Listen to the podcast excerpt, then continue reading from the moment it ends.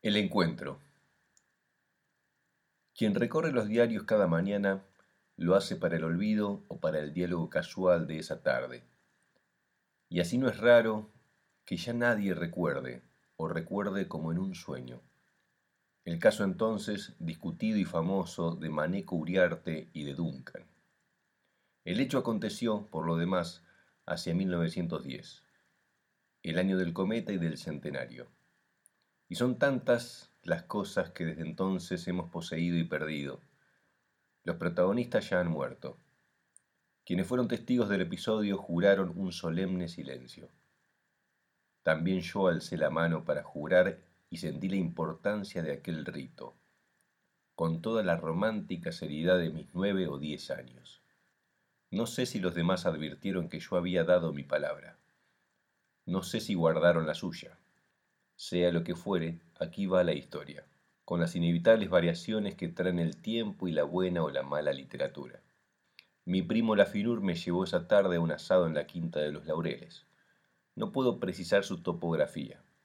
Pensemos en uno de esos pueblos del norte, sombreados y apacibles, que van declinando hacia el río y que nada tienen que ver con la larga ciudad y con su llanura.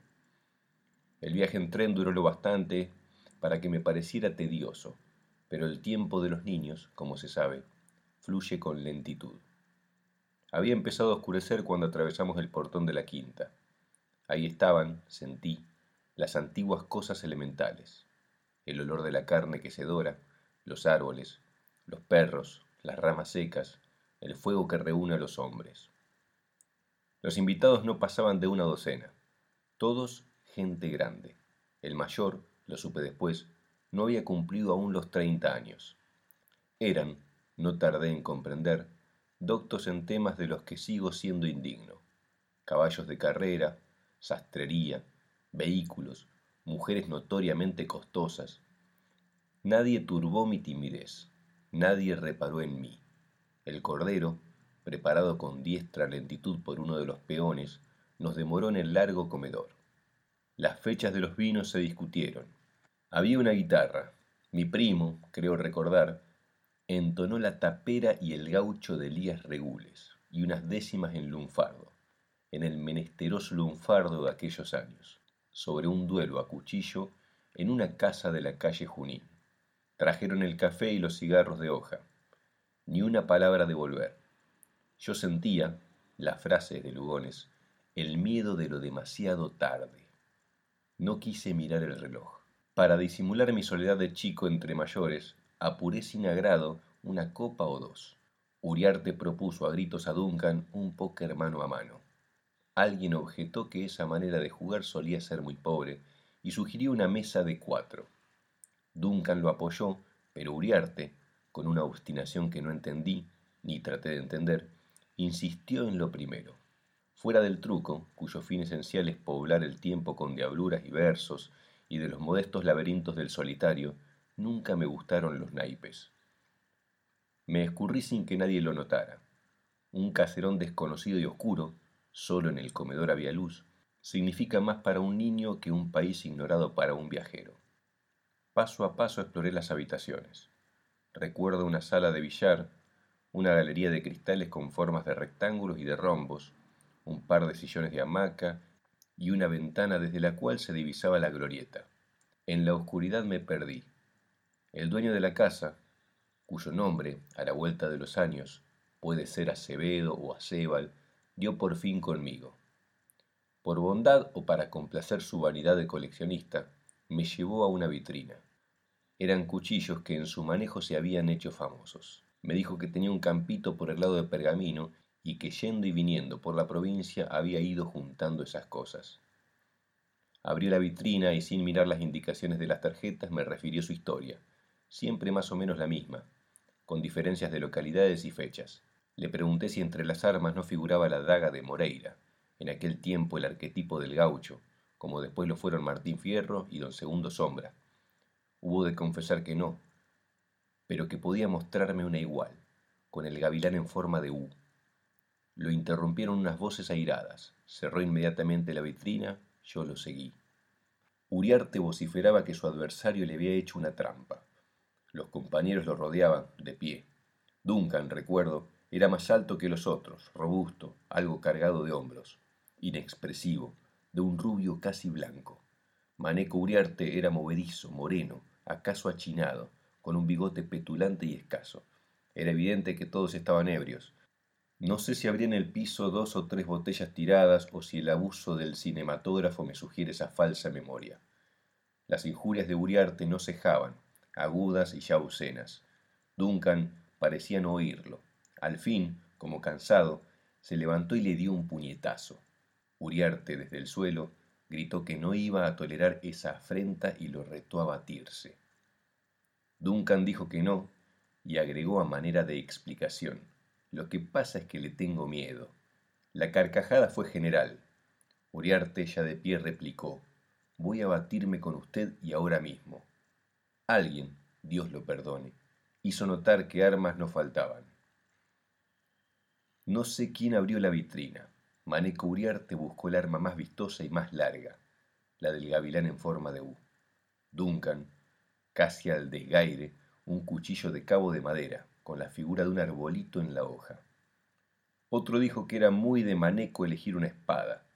A nadie le asombró que le temblara en aquel momento la mano, a todos que a Duncan le pasara lo mismo. La tradición exige que los hombres en trance de pelear no ofendan la casa en que están y salgan afuera. Medio en jarana, medio en serio, salimos a la húmeda noche. Yo no estaba ebrio de vino pero sí de aventura. Yo anhelaba que alguien matara para poder contarlo después y para recordarlo. Quizá en aquel momento los otros no eran más adultos que yo. También sentí que un remolino que nadie era capaz de sujetar nos arrastraba y nos perdía. No se prestaba mayor fe a la acusación de Maneco. Todos lo interpretaban como fruto de una vieja rivalidad, exacerbada por el vino.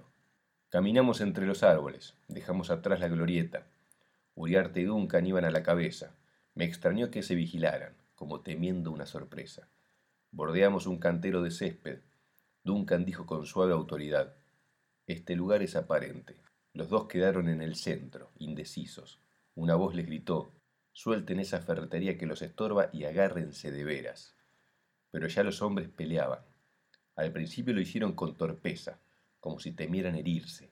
Al principio miraban los aceros, pero después los ojos del contrario. Uriarte había olvidado su ira, Duncan su indiferencia o desdén.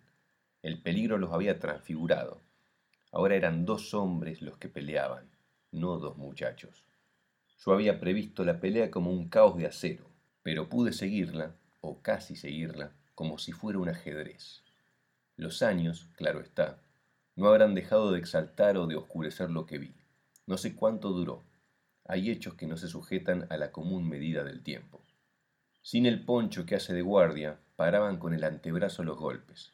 Las mangas, pronto gironadas, se iban oscureciendo de sangre. Pensé que nos habíamos engañado al presuponer que desconocían esa clase de grima.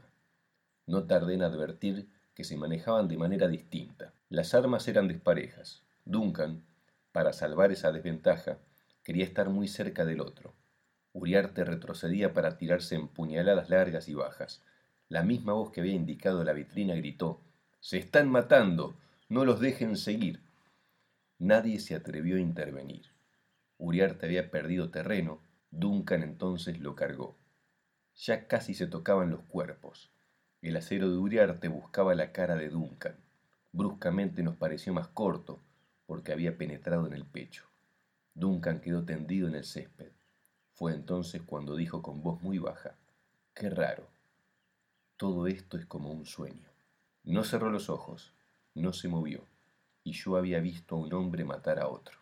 Maneco Uriarte se inclinó sobre el muerto y le pidió que lo perdonara. Sollozaba sin disimulo. El hecho que acababa de cometer lo sobrepasaba. Ahora sé que se arrepentía menos de un crimen que de la ejecución de un acto insensato. No quise mirar más. Lo que yo había anhelado había ocurrido y me dejaba roto. La Finur me dijo después que tuvieron que forcejear para arrancar el arma.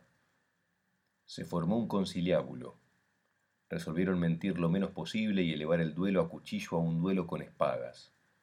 Cuatro se ofrecieron como padrinos, entre ellos a Sebal. Todo se arregla en Buenos Aires. Alguien es siempre amigo de alguien. Sobre la mesa de caoba quedó un desorden de barajas inglesas y de billetes que nadie quería mirar o tocar. En los años siguientes pensé más de una vez en confiar la historia a un amigo, pero siempre sentí que ser poseedor de un secreto me halagaba más que contarlo. Así en 1929, un diálogo casual me movió de pronto a romper el largo silencio. El comisario retirado don José Olave me había contado historias de cuchillos debajo del retiro. Observó que esa gente era capaz de cualquier felonía, con tal de madrugar al contrario, y que antes de los Podestá y de los Gutiérrez casi no hubo duelos criollos. Le dije haber sido testigo de uno y le narré lo sucedido hace tantos años. Me oyó con atención profesional y después me dijo, ¿Estás seguro de que Uriarte y el otro no habían visteado nunca? A lo mejor alguna temporada en el campo les había servido de algo. No, le contesté. Todos los de esa noche se conocían y todos estaban atónitos. Olave prosiguió sin apuro, como si pensara en voz alta. Una de las dagas tenía el gavilán en forma de U. Dagas como esas hubo dos que se hicieron famosas, la de Moreira y la de Juan Almada, por Tepalquén. Algo se despertó en mi memoria. Olave prosiguió. Usted mentó a sí mismo un cuchillo con cabo de madera, de la marca de Arbolito. Armas como esas hay de a miles, pero hubo una. Se detuvo un momento y prosiguió. El señor Acevedo tenía su establecimiento de campo cerca de Pergamino. Precisamente por aquellos pagos anduvo otro pendenciero de mentas, Juan Almanza. Desde la primera muerte que hizo, a los catorce años, usaba siempre un cuchillo corto de esos, porque le trajo suerte. Juan Almanza y Juan Almada se tomaron inquina porque la gente los confundía. Durante mucho tiempo se buscaron y nunca se encontraron. A Juan Almanza lo mató una bala perdida, en unas elecciones. El otro, creo, murió de muerte natural en el Hospital de las Flores. Nada más se dijo esa tarde. Nos quedamos pensando. Nueve o diez hombres, que ya han muerto, vieron lo que vieron mis ojos, la larga estocada en el cuerpo y el cuerpo bajo el cielo pero el fin de otra historia más antigua fue lo que vieron. Maneco Uriarte no mató a Duncan. Las armas, no los hombres, pelearon. Habían dormido, lado a lado, en una vitrina, hasta que las manos las despertaron. ¿Acaso se agitaron al despertar? Por eso tembló el puño de Uriarte. Por eso tembló el puño de Duncan. Las dos sabían pelear, no sus instrumentos los hombres. Y pelearon bien esa noche. Se habían buscado largamente, por los largos caminos de la provincia y por fin se encontraron, cuando sus gauchos ya eran polvo. En su hierro dormía y acechaba un rencor humano. Las cosas duran más que la gente. ¿Quién sabe si la historia concluye aquí? ¿Quién sabe si no volverán a encontrarse? El encuentro. Jorge Luis Borges.